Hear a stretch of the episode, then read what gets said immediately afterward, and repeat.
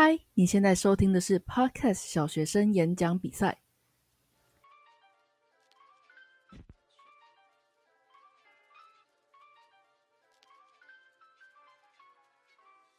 这是一个总共有四十六个节目参与的 Podcast 特别活动。这四十六个 Podcast 节目各代表小学里的一个单位或角色。这里是校长的秘书室，我是校长秘书 Josie。我呢，在日本工作过，深谙日本职场文化。工作能力强不强，我不敢说，但是想要在日本职场上生存，问我就对了。现在暂时回台湾度假，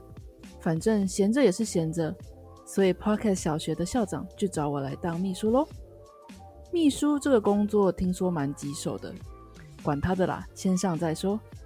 毕竟人家都说了嘛，连日本的上班族都敢当，你还怕地狱吗？嗯，好像有小朋友从职涯辅导室跑过来了，不回教室上课，趴在秘书室的窗台上偷听干什么呢？职涯辅导室，嗯，不就是人气节目？不务正业的超能力主持人威廉所在的单位吗？听说是个访谈各行各业的节目，内容包含我们如何从他人的专业和特质培养自己的超能力。看来我也需要多听听这样的节目了，好好培养一下自己的不务正业超能力。糟糕，今天约定好要来拜访秘书室聊聊台湾日本离职文化的两位贵宾已经要到了，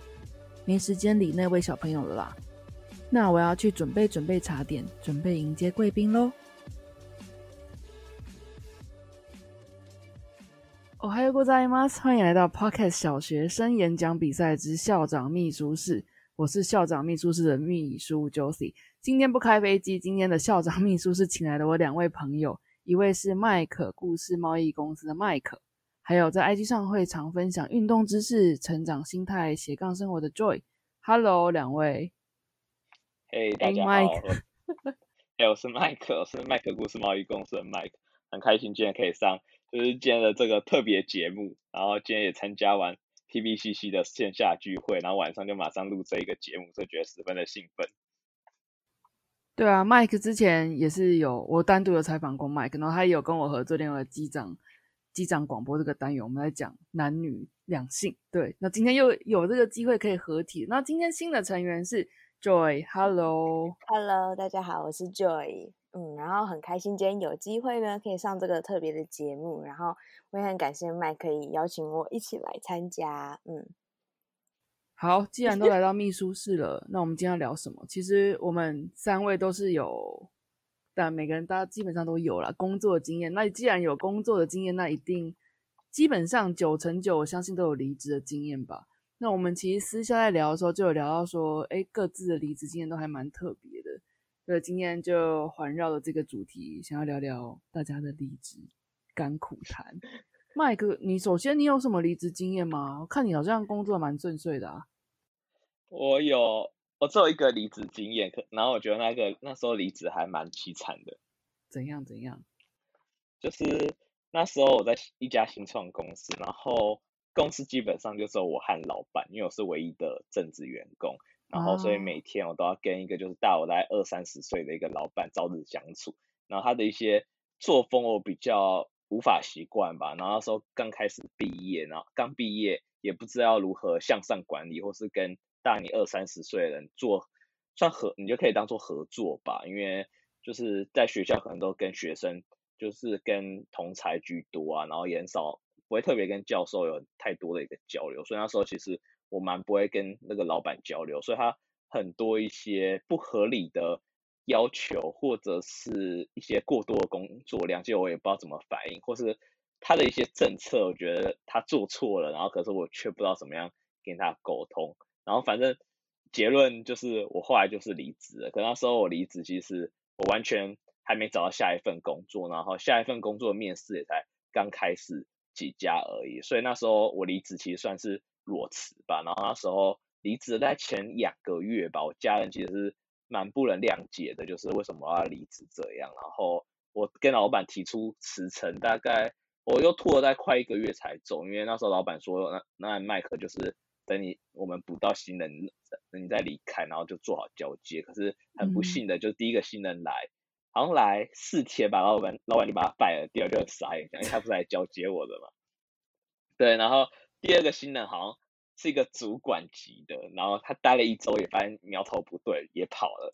然后好像到第三个老板终于觉得就这样也不好，所以我第三个好像交接一个礼拜，就是老板就顺利就是放我走这样。可是那时候我离职，我就走第一天很开心，就觉得哇，我终于离开那个鬼地方了。然后隔天就做噩梦，我就说啊，我就觉得我会不会找不到工作？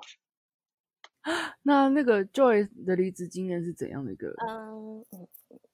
我的离职好，我就讲一个第一个我的正职离职经验好了，就是嗯，其实我那时候离职我也算是裸辞的，大家都好勇敢。对，就是我也没有找到下一份工作，然后就离职了这样子。但是我蛮清楚自己离职的原因，然后在离职的时候，其实我那时候提离职到真的离职也是差不多一个多月吧，因为。那时候公司也是也没有新的人，然后公司有想要再多留我，那但是我有我自己原本就有自己的规划，所以我当初就是有设想说，哦，我就我就觉得，呃，有机会就是会再多留，就是算是帮公司啦，那我也觉得 OK，所以当初离职其实就是还是跟前公司的人都相处还不错，到现在都还有联络，然后他们还是 会希望我再回去，就是所以说，嗯，我这个离职经验，我应该可以说。呃，离得蛮漂亮的嘛，自己讲。对，就是确实啊，对啊，嗯，就是呃，因为我带那家公司，其实呃，普遍的年资都蛮大的，就是每个都其实年工作年资都也是那种都是十几年、二十几年、有三十年起跳的那种。所以其实我在公司里面，呃，我就是很小很小的菜鸟，就是就是美眉 这样子，然后跟同事都有落差。那我在公司是。嗯，我觉得沟通这个方面，不管是向上还是什么，就是跨部门，我觉得好像我还行，就是就是还 OK。对，那离职的话嘛，好像呃还好。我觉得是我会给自己压力，但是其实我家人并不知道我辞职这件事情，所以等到我真的辞职了，他们才知道我辞职了。对，哇，嗯，其实裸辞这件事情。无独有，我在日本工作，我也有裸辞过。那时候我的情况跟 Mike 有点像，我也是两人公司，但是离裸辞原因其实有点不得已，原因是因为公司财务的问题，所以请不起一个正职的，所以我就离职。我这边很想要问两位，就是说你们离职的时候最难的点是什么？我觉得，我觉得是离职后困难才开始，反而是后哦。对哦，对我来说是后。离职前不会想很多就对了。我离职前大概前一个月，我觉得我还蛮忧忧虑的，而且就是蛮焦，我觉得是蛮焦虑的吧。就是就觉得公司好像突然有点每况愈下，然后自己也是每况愈下，就是我不知道怎么做，然后就觉得自己有点浑浑噩噩，就一心只想要离开那边。可能那时候因为我家人一直劝我说不要啊，就是做满一年再走。可能那时候我大概做了九个月吧，所以我那时候真觉得自己做不下去，我就是无法待在那个环境。反正最后我提离职的时候是，其实是我跑去日本玩，就是我去上飞机的前一刻，就把我的离职信寄给我的老板。对，然后我就想，我就去日本了，就去日本再玩个几天这样了。然后回来的时候，哎，老板完全没有回我信。然后那天来上班的时候，老板就说：“哎，麦克，我们等下来聊聊一下。”还这样。可是过程我觉得都还蛮 peace 的，然后老板也蛮尊重我的。那呃，那给我很多意见啊，就是可能下一份工作你想好要做什么嘛？然后找好下一份工作了嘛？然后我觉得一部分我觉得我跟 Joey 还蛮像，就是我跟老板，虽然我我是很讨厌老板啊，Joey 应该还好。然后可是我最后跟他还是保持蛮不错关系，就是有好好的把交接完成。那最后离开的时候，老板甚至就是找我就是回来接案，或者是呃问我要不要回来，那薪水都还可以再调之类，还有给我更好的一个 offer 吧。你刚刚说就是离职后你反而比较焦虑，是为什么呢？既然前面都离得那么漂亮。嗯，那时候我觉得主要是因为我在新创公司工作，然后因为我做的很杂，所以我那时候觉得自己什么都不精，然后这些技能我觉得很不一定可以套用，好好套用在下一份工作吧。因为一些那时候因为公司网站一些技术的问题，反正就像是呃，所以有时候就有点是走一步算一步吧，然后就觉得自己学的还没有很精，然后那时候其实也没有那么清楚下一份就是工作到底要做什么，那那时候比较像是我就想赶快逃离那边的感觉。所以你焦虑的点反而是事后就是职业规划，你没有很明确的下一步这样子吗？呃，我觉得主要是觉得自己的技能还不够扎实吧，就是觉得那过去的那九个月。就是是不是在虚虚度，也不是虚度光阴，就是觉得自己做了很多事情。就是假设所有的行销工具都碰一轮了，好了，然后可是我觉得所有的行销工具，就是别人只要再学个三个月、四个月，大家也可以像我一样的程度这样，就没有一个技能是好缩水的这样。你觉得在这边就是心态上面的转换，一般换工作或是离职人对下一步心里面的不安，这个心境上面的。Balance 平衡，你觉得要怎么去做调试比较好？因为刚刚听你的例子，好像你自己也是调试的蛮不错的。嗯，应该是说，我觉得首先是就是要设想说自己到底对于这个工作离职的原因是什么吧。对，因为因为我也不能不说，就是离职可以完全就是不焦虑啊，或什么。但是，因为我当初是。我我很知道为什么自己要离开这间公司，就是即使我很不喜欢可能一些公司的事情，但是我知道我是因为什么事情离开，对，然后然后我会知道说哦，我现在裸辞可能会面临什么什么问题，我觉得这个就会会有差别啦，因为你一定都会焦虑，就算我知道我真的很知道我自己为了什么离开，但是我还是会焦虑，但是就可能不会像有些人真的会到非常焦虑，因为。有时候焦虑，你反而是可能，嗯，怎么说？有有有可能是你的生活环境，或者是家庭背景，或是甚至最现实的就是你的经济能经济压力，会造成你最大，就是会造成你焦虑的来源。嗯，我觉得很主要是这样子，因为我看我身边朋友很多都是这样。对，我这边有做过调查，然后我自己离职也，我觉得最难的部分，我我倒是觉得，因为我可能比较。两光吧，所以之后的那个什么，包含自己的职业规划什么的，我其实没有想太多，觉得走一步算一步。但是我觉得当下让我觉得最困难的是跟现任公司提离职的那个理由，因为可能在日本这种东西就是非常的敏感，就是他们会很想知道你为什么离职。然后我自己有去查一下，就是日本的网站上面，他们有一个很好笑的调查，就是说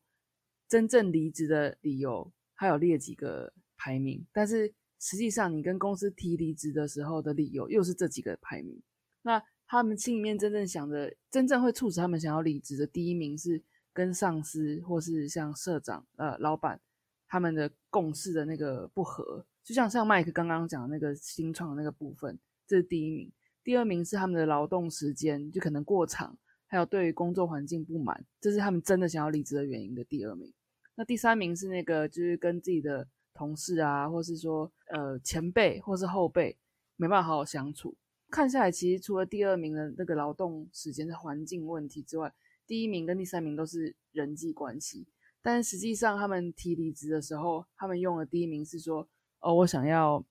精进我的技能，所以我要跳槽去别的地方。”然后第二名是那个：“哦，我觉得现在的工作没办法满足我了。”然后第三名就是直接把真正心里面想的话，第二名那个就是呃劳动工作时间跟环境不满直接说出来。所以我觉得这边发现一个在日本他们辞职时候要讲心里面想跟讲出来有一个很大的差别，就是跟人际关系相关的理由他们都不讲。这本都想问两位说，就是在台湾是个怎么样的情况？就即便你们不了解台湾的全部人，大部分人的情况，以像麦克刚刚说那个。你那个新创的部分，你你你离职的时候真的是跟老板讲说，因为我跟你不合吗？也完完全不是诶，就是那时候我是讲的很委婉吧。那时候也是说，可能之后还有其他的职涯规划之类的吧。然后是然后做其他事，然后老板就说：“那那那你想要做什么？那你想好下一份工作了吗？”之类的，就是然后其实老板一开始是以为我找到，因为以老板的观念，他其实还蛮无法接受，就是有人去裸辞的，对，所以他觉得你，他建议我说你要离职没问题，那你可以就是找下一份工作再走，然后就是你想要去面试就跟我说一声就好，也没关系这样。但他都不知道，其实这不是真正的主因吗？我觉得他可能多多少少知道，多少大家都心照不宣。嗯，对，可他可能自己也不敢不想接受，或者不想去面对。可是他知道一定不是这个单纯的理由，因为我要说只是有很可能很表现出就是我想要赶快离开就对了。然后只是我会还是会把交接的事情把它做好，这样。那 Joy，你觉得呢？你自己在辞职的时候是有讲真心话吗？还是当然要包装一下？我也蛮好奇的、嗯我那时候蛮讲，我我蛮讲真心话的哎、哇，好敢哦！对啊，因为因为呃，我觉得照一般普世就是传统，因为是台湾公司啦，亚洲公司，通常就是嗯，就是比较传统，尤其是就是长就已经就工作一阵子了，都会说，那你找下一份工作了吗？一定都会被问，就是那你下班工作要做什么？嗯然，后对，要不然为什么你要离职？因为大家一定会想说，哦，离职就你就没钱呐、或者什么，反正就是会讲很多。但是当下就是就是，我就也说，哦，都说你下班找什么，你要做什么，我就说，哦，还不知道啊，反正就找啊，就是我我是比较蛮直接的。然后就是我也是蛮会直接跟他沟通说，就是因为我不是只有待几个月，对我有待到几年这样子，然后呃，我我有跟他们说我的立场，就是反正我我觉得就是学到一个阶段了，然后我也很直接说我想要去外面看看，去就是别的产业或什么。那最后他们其实也有懂啦，因为其实当初那时候。呃，不同部门的主管都有就是面试面谈我，就是我嗯提离职之后，未留这样。对对对，然后那时候 就还搞但，那时候连那种总经理都把我找去他们办公室特别讲。然后我我就是我就也有表，我就蛮直接表明我的立场，因为我觉得我今天不是因为不好理由走，我我也很感谢他嘛。那当下我也是就是直接照实讲。那我觉得有时候这样反而反而讲就是不会到说一般人可能离职就是会很尴尬，然后会处不好或者是什么。其实我觉得有时候如果你理性的，然后你又可以站在他们立场讲事情的话，反而是我我的结果还不错。对，然后后来总监他们就是说，哦，他们也可以了解，那他们就觉得说我可以出去晃晃这样子，然后就说如果晃的就是觉得晃累了再回来。那这样很好哎、对，然后就是蛮厉害的嗯，对，就是就是，我觉得这真的就是讲话的艺术，大家可以去看看 沟通的艺，讲话这沟通的艺术。对，因为其实我当下我没有想到，就是我会被喂流这件事情，因为我当下一开始提的时候，我也觉得说，天呐，我我是不是要被那个了被屌了，然后 还是什么的？对，因为我那时候也是，就是就是要就走了嘛，然后我就我也提出来，然后一开始大家就觉得很很不可置信，就想说，啊，我怎么做的好好的，然后就要走了这样子，而且那时候其实公司就是有想要帮我调一个位置，然后在我嗯。提了之后，对，就是部门就说，哎，就是还让我选择，就是说，那那你要不要就是在网上或什么，我就说，哦 no，就是我已经 想好了，对，就是我自己想好，的事情就就不会被左右。然后后来我觉得也是蛮神奇，是我我不是鼓励大家说可以先去试试看离职，然后看看这个公司你在那个公司的价值还是什么的，但是我我也是因为就是有提了离职，我才知道原来我自己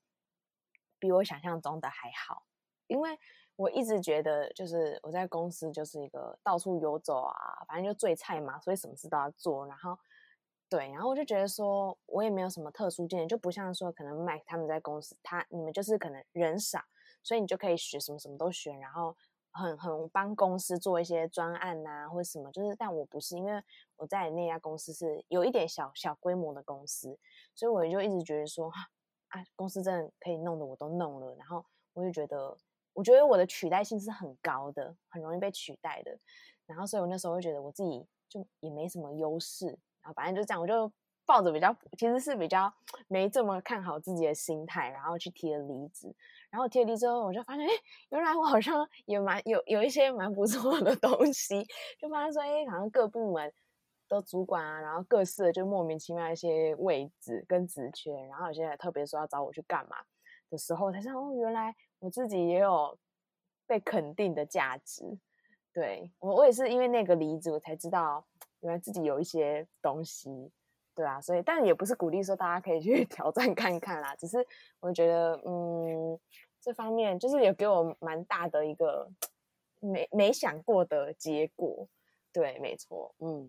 ，Joy 刚刚讲到这个，就是真的要提离职，但是却得到很不错的 feedback，就是知道自己的在工作上面其实是蛮受肯定。这个让我想到一件事情，就是我在日本工作的时候，嗯，我身边认识的一个人，他真的是。他是故意的，他是用离职去逼公司给他加薪，或是说升迁，结果就失败了。就他失败了，但是因为这其实他应该只是说，他面谈的时候，他是说，呃，我我不知道详细情况，但是我后来跟他聊的时候，他是跟我说，他就有一点放出那个讯息，没有很强烈，但是有一点讯息就是说，你不给我加薪或升迁的话。我可能就要考虑别的公司，这样。那公司其实也是，也不是吃素的。然后他就就觉得，他当然有讲一些，就是为什么我我觉得你现在还不适合加薪或升迁的理由，反正就把他给打下来了。可是因为他他公司也没有因此要辞退他，只是跟他说我不答应而已。但是因为他已经先讲出了有点放狠话了，哦，他自己有点面子的问题。对，所以你还是可以继续留下来，只是说你你你 OK 吗？那种感觉。所以他最后就是花了两个礼两个月。然后找了别间公司就走了，这样。那我就真的觉得，哇，这招真的是杀手锏，真的只能用一次。我觉得这可能也要，嗯，而且我觉得这可能也要看你怎么去谈，怎么讲话，跟你原本跟里面的关系怎么样。对，嗯，因为我当初是。因为就像有一点 base 的公司的话，其实加薪你不会直接去谈嘛，所以一定是一阶透过一阶一阶，然后这样。然后因为像我那间公司有点规模，所以像加薪啊、调什么一些制度什么，就是会经过蛮多 round 的审核，然后对才会最后审出个东西。那我当初就是先提的时候，其实是就是是我老板哎，就是我主管就直接说哦，他很想帮我加薪什么的，然后就是讲了很多有的没有，就是他说哦，可是要跑一些流程还是什么，那我帮你。就是是不是要帮我谈加薪这件事情？然后我当然是直接跟我主管说：“你不用去帮我谈加薪了，因为我也不想要留，我也没有留下来的意思。”意意志坚定。对，然后果然就是用钱没有办法收，就是。收就是收买我这件事情，对，他就说哇，怎么遇到一个像一个女生，就一个就是刚毕就是毕业，然后就是通常出来都是看钱嘛，就是大家都是一定是找工作或者是看薪水，然后他就说我有点洗他的三观，就主我主观没有讲出三观啦，他只是说哦有点洗掉他的就是既定印象，因为他就觉得说现在应该而且就是生活不易，大家应该都是用薪水。就是来衡量，或是来找，对。然后当初他就说：“哎，你其实他在之前就有问过我说，哎，你是不是就是就是薪水，就算薪水就是怎么样，你可能也会走，会离开这样子。”然后就想：“哎呦，怎么这个主管那么变态，怎么会看到我的心声？” 然后后来，对，但他第一次讲的时候，我还没有要离职，对。然后我那时候就只是很委婉说：“哎呀，每个人都有每个人的就是规划啦，什么规划，对，就笑笑这样带过。但是真的就是那后来之后又过了一年，我就真的提出来。那他当下也是就想，他那时候就也说，哦，跟我想的当初一模一样，超好笑。对啊，我觉得很多主管真的无法接受，就是。嗯，给你调薪，然后你竟然还要走，就是因为我之前那个主管也是，就是他也觉得，就我都会给你调薪这么多，你怎么还要走？这薪水超高的呢。然后，而且在市场上也的确高，不是他嘴上讲讲，就是在市场中，我觉得真的还算不错。然后他就说，嗯，你家是不是很有钱呢？不缺钱。哦，哎，可是 Mike 提到一个点，我觉得蛮有趣的，这边就想要问两位说，钱如果是符合你的期望，但是会做的有点。压力大或者不开心，你会继续吞下去做下去吗？我的话，我会看会不会影响到自己的身心灵状态。就是假设你就一早起床就觉得太痛苦，然后觉得每天都很，就是已经影响到太过于你的心情，就是甚至到影响到你的健康，就是因为你的心情影响到你的健康，那我觉得就是就真的很不适合。但我觉得。如果你只是觉得压力大，然后偶尔觉得哦好像要报告了，然后很紧张、肚子痛之类的，然后我觉得那就是可以承受的压力，但就看会不会影响到你的身体健康。我觉得为一个蛮大的原则。那 Mike，你之前那个老板他说愿意帮你加薪，那个薪水是你觉得 OK，但是即便是你觉得嗯很满意的薪水，但是你想到要跟他继续共事，你还是宁愿走的感觉吗？还是他加薪真的不够多？呃，一个是一个真的是我觉得跟他共事的问题，然后第二个是我觉得在那边我没办，比较像 Joy 的理由，就是我觉得没办法学到太多东西，都要靠我自己。然后可是我蛮希望有一个可以有一个前辈或是有同事可以跟我一起合作，一起带我之类的。然后所以我后来就还是选择离开，因为我觉得在那边即使钱给到位了，但我还是要孤军奋战，就是还是不会有人就是来一起跟我合作吧。但我想 Joy 应该也是一样吧。我刚刚虽然说问了 Joy 这个问题，但后来想想说，嗯，他刚好有回答，钱用钱砸他，好像这条路行不通。呃，我觉得，我觉得可能之前我觉得是行得通的，因为我其实是那种我会为了我，我觉得应该说之前我会为了现实低头。其实我之前有一段就是可能我的身心灵都不是很 OK，但是我会因为家庭的关系，为什么，然后。我会忍下来，我会硬做。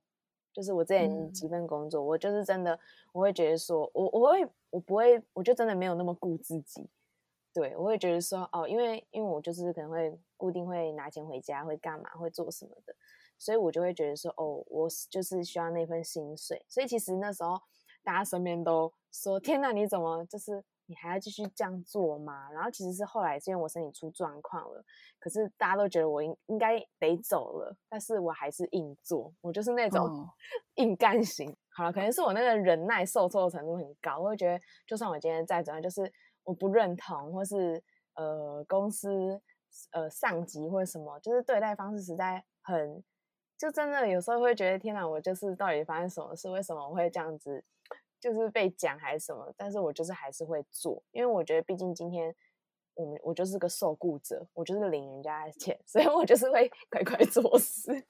嗯，对。但是后来因为有一些事情啦，就发生一件事情，所以我还就觉得说，好像我不用为了那样子这么的作践自己。对，所以这也是有个过程的。可能一开始初期是真的比较看重待遇这部分，但是其实做久也觉得说，慢慢开始觉得说，这个你要你要考虑到这个职涯，这个工作能不能对你的职涯有发展这样子。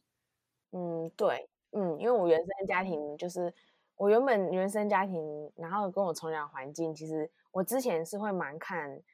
就是我一直觉得好像我会蛮看收入，然后我也是就是经过上班一段时间，我就发现哎，好像收入真的会被我摆在蛮后面的。对，嗯，我也是算有点算边走边学啦，跟边找到自己到底是就是真正是想就是喜欢的是什么这样子。嗯，其实是选待遇，或是说选这个嗯。未来的发展性都没有所谓的对错，但是我觉得如果能够那两个结合，那就是真的再好不过。但我个人也是比较偏向，就是做自己喜欢的事情比较重要这一边，嗯，对啊？那最后这边想要问两位，就是有没有一个些建议，或是一些你们过去的经验可以跟大家分享？说如果现在正在待业的人，甚至于现在这个疫情更严严苛的情况下，就是该怎么样？保持一个心态，或者说有什么样更具体的建议可以给大家呢？没有，我觉得心态方面呢，应该是说，虽然我觉得讲出来很中二，可是我觉得这种事情就真的要很中二，就是哦，就是什么意思？因为现在可能假如说转职前这个期间啦，可能就是大家会很焦虑啊，会觉得很多是不是很难找工作，或是就是没这么好找。但是我觉得必须说。其实就是依我现在在身边看到什么的，会发现说，嗯，老实说，其实还是有很多公司是缺人的，只是，嗯，就是可能就是他们也还没找到合适的对象，然后你可能也刚好还没有那个命，就是 找到适合你的缘分，对不对？对，我觉得是缘分问题，因为老实说，算大家就说啊，这个时间怎么多难找，因为我身边就是有有一派就是失业了。然后有一派就是真的处在那种很哦要换还是不换，就是可是这个时候就可能也没有什么新工作可以换啊什么，但他们也很想换。但是以我自己就是身边，然后就认识一些一些呃可能是主管啊、老板或是公开公司的，然后一些朋友，我发现说其实他们公司是很缺，其实还是有缺人的。因为像有些就是之前主管，不管是中年主管啊，还是这种呃自己身边朋友又又找我说，哎，我有没有意兴趣，或者去公司帮忙这样？我我我一开始也会很压抑，我说，哎，那这个疫情你们还这么还会这么缺人吗？大家都在砍人，然后他们真的就是招人接节的都会说，没有，我们还是缺，只是我们还没有找到适合这个位置的人。所以我当下就懂说，哦，原来就是其实根本不不攸关，就是疫情会影响没有错，但是其实缺人的公司他们还是在真人。然后因为像我我有时候我就会跟我身边一些真的很在待业的朋友他们讲，我就只是会觉得说，我我也是跟自己这样会跟自己这样讲啦。反正我从以前就跟自己讲，我觉得其实是这个 社会上。很多工作都可以做，因为即使发生疫情，但是便利商店还是会开门啊。就是，嗯，我觉得工应该是说，我觉得工作很多，你愿不愿意去做而已。我觉得不是很多人他找不到工作，是他不愿意去做那一些工作。很很多时候，因为像我很多朋友，他们都会把设定条件很高。然后再加上现在可能呃大家就觉得啊薪水很低，然后就会看到一些工作，就说哦，可是那薪水很低，然后那工作好像看起来很累，嗯，这个工作好像就是离我家很远，反正就是各种理由。那我觉得说，有时候就是太挑工作，也会因为这样子让你觉得工作很难找。所以我我一直都，就算我觉得我没有我失业还是我没有工作，我都不会觉得说没有工作这件事，只是你愿不愿意去领那个。去做那份工作而已，对啊，哇，这个心态真的很正向哎，对啊？其实就是危机中也是会有转机，然后甚至于说转个弯，危机中还是会有机会。对啊，我就觉得说这个，我觉得这个蛮重要的啦。就除非你真的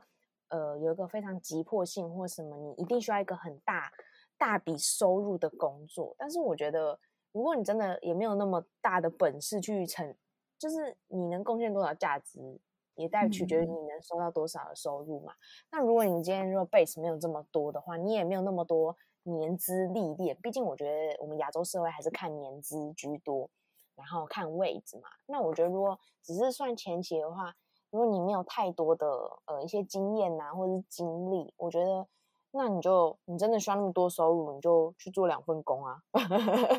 好啊，那会有方式的。对，就是像我我就是那种。嗯，我叫任劳任怨型的，因为我就觉得我没有什么特殊的东西，我也没有特殊的专长，然后我也没有一个什么特别的技术，没有办法去做什么哦那种什么 IT 产业啊，或是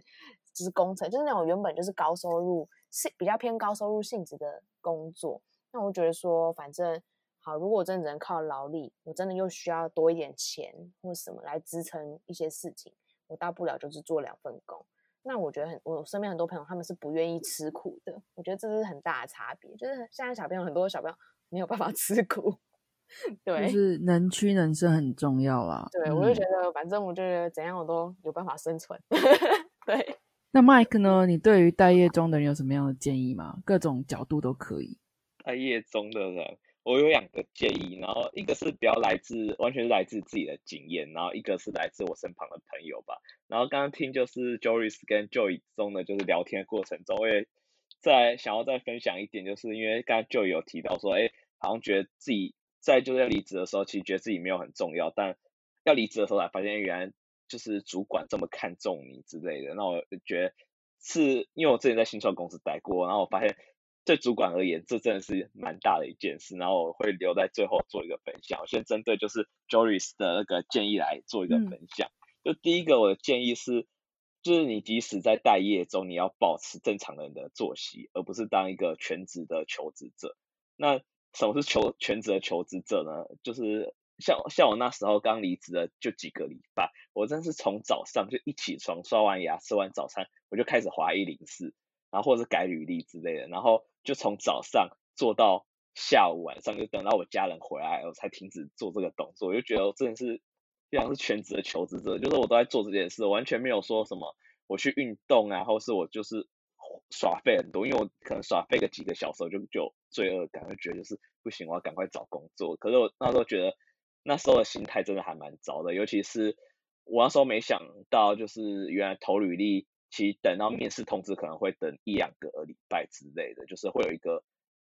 等待期。然后我觉得那一个等待期，我就觉得会很，我就有点慌张。然后就是反正我就继续继续投履历，好像就是要等到哎，我要下周每天我都有面试，我才觉就会停止这样。可是我觉得这样对身心灵状态还蛮不健康的，然后会让自己越来越焦虑。所以我觉得千万不要当一个全职求职者，就是你还是要正常的作息，就是可能你每天都去运动，或是你每天会耍废，或者看电影，或是呃学习之类，就不管怎么样，就是不要一整天八小时都在花一零四这样。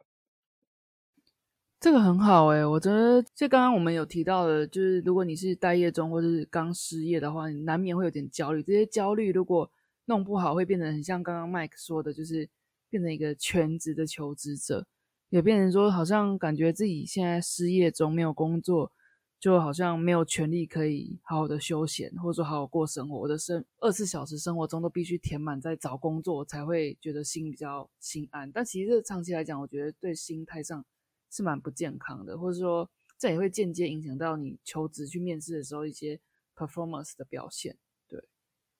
对，我觉得，因为有些人在这桩这个待业期就会觉得，哦，花钱就是个罪恶感，就平常会去一个礼拜吃一次下午茶，然后就觉得，嗯，好像因为我现在没收入，那我还是不要吃好。你点到很重要的点呢，对对对，这个建议好棒，就完全舍弃任何的娱乐之类，然后原本的生活好像全部都打乱，我觉得这样还蛮不好的。可那时候。的我真的有点那样的状态，直到我开始拿到不同的 offer，我才变成比较像正常人一样。第二个建议是，那个我觉得即使在待业期，应该也要保持一个稳定的学习输入，而不要让你的履历完全空白吧。尤其是如果你待业非常久，尤其是可能像现在的疫情状态，你真的工作比较不好找，然后你可能的待业期就的转职期会拉长一点。可我觉得。应该也要趁这段时间，就是你要做一些学习，就是有点像是我刚刚第一点讲，就是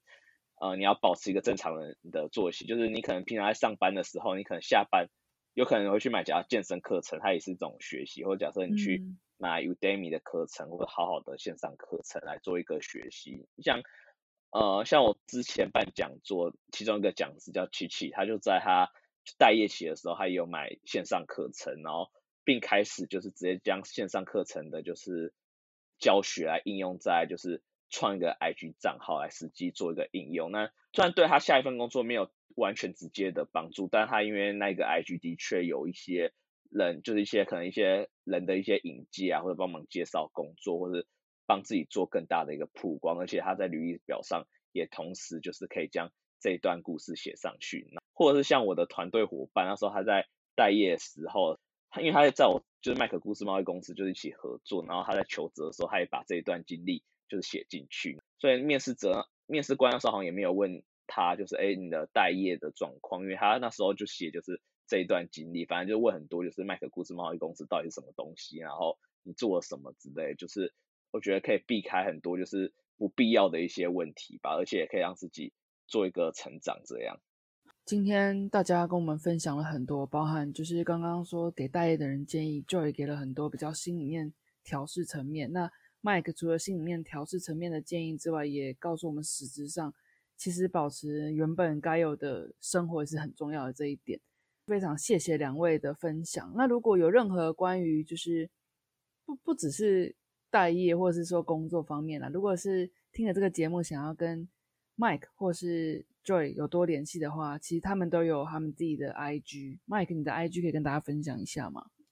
的 IG 账号名称叫 Mike Story Company，就是 M I K E S T O R Y C O M P N Y，或者大家直接打麦克故事贸易公司，应该也可以找到。对，也有网站。那 Joy 呢？你除了 IG，可以介绍一下呢？你还有如果别的地方大家可以找到你的，都可以这边说一下。找我吗？嗯，其实其实我有一个。网站，但是我现在目前还没有动工，所以如果真的要找我的话，先从 IG 可能会比较快。好，嗯，好啊，IG 是，嗯，我的 IG 是 Enjoy Your Life，然后下底线，然后 COM，嗯，好，两位的详细资料我都会整理一下，放在 Show Note 给大家去做参考。那今天非常谢谢两位来到我的校长秘书室当一日秘书室。嘉宾 对啊，现在对下课时间了，对对，我要去找校长。那希望下次再过来玩。那我们就下次再见喽，谢谢你们，嗯，拜拜，拜拜，谢谢，拜拜。啊，真是个愉快的对谈。Mike 跟 Joy 两位的见解跟分享都好有趣呢。或许我还蛮适合当秘书接待外宾的哦。诶，那个一直趴在秘书室窗台上偷听的小朋友怎么还在啊？希望大人讲离职的故事不会对他这个小小的心灵有太大的冲击啦。啊，居然又跑走了。嗯，那个方向，他是往心理辅导室跑去了。哈。果然还是对小学生的心理产生阴影了吗？心理辅导室是由 Podcast 节目对我们是大婶在 Podcast 小学里所在的单位。听说这是一个由两位专业配音前辈和一位录音暖男所组成的节目，主要分享声音、玩声音、戏弄声音的内容，例如分享配音员的生态、声音表情，还有如何提升主持的技巧啊。这不是正是我需要学习的吗？嗯，我也一起溜去看看好了。那就拜拜喽，我们下次再见。